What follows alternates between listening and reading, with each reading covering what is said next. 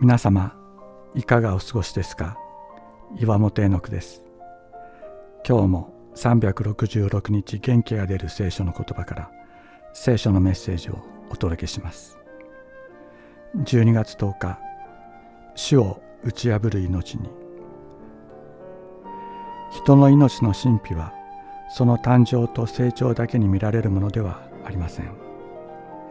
その死の時に最も神秘な輝きを放つようにと神は人の命を創造されたのです。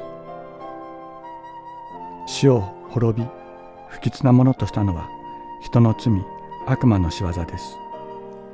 キリストは十字架上で軽視する時神の愛の最も強い光を放たれました。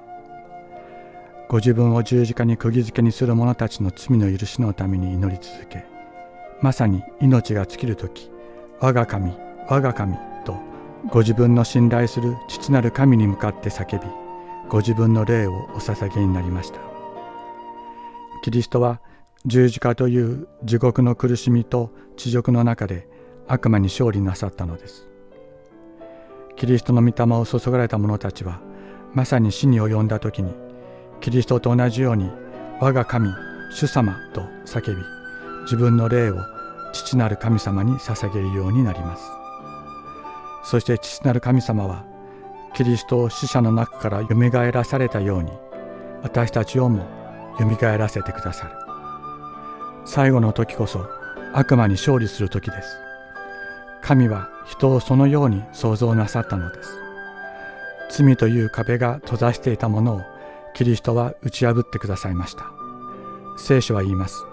エノクは神と共に歩み神が彼を取られたので見えなくなった。と。エノクは死を見ずに天に移されたと言います。エノクは死に勝利したキリストの雛形です。私たちはどのように生きどのような死を迎えるのでしょうか。エノクのように今日もキリストと共に歩みましょう。しかしそれ以上にキリストが私たちと共に歩んでくださる。私たちにはできないことを成し遂げてくださった方がいます。私たちを背負ってくださる方がいるのです。死よお前の棘はどこにあるのか。読みよお前の針はどこにあるのか。ホセア書13章14節。